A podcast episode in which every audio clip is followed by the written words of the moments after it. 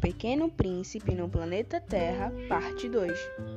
Estava viajando. Meu avião apresentou um pane e caiu. Estou precisando encontrar um mágico ou um mecânico de aviões. A menina espantada respondeu: Aqui existem muito. Para onde você está viajando? Estava viajando pelo universo. Antônio pediu minha ajuda no sonho, dizendo que a Terra está em perigo. Se eu encontrar um mecânico ou um mágico, poderei continuar minha viagem e voltarei ao lugar do tempo. E o que tem lá nesse tal lugar? perguntou ela. Lá é o tempo que se dará para salvar o pé de maçã, os bichos, os mares, os rios e até o ar. Lá existem muitas serpentes. Precisaremos ser rápidos, porque as flores de laras dependem de oxigênio. Flores de laras? franziu a testa, da, a testa curiosa da menina.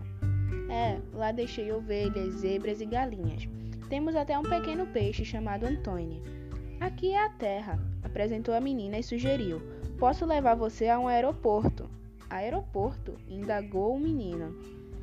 Sim, lá existem muitos aviões, mas a serpente me disse que preciso ir ao circo.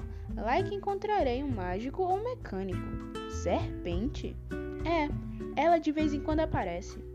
A menina, segurando firme a mão do novo amigo, ordenou: Vamos, não podemos perder tempo.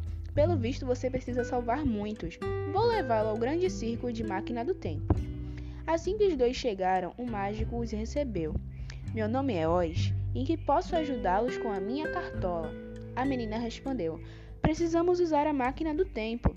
Os jovens sozinhos, ao entrar em uma arca, ouviram um gato pirata gritar para o comandante, um velho chamado Noé.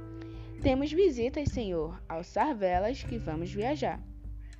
Se você quer ver a continuidade, vá até o próximo podcast.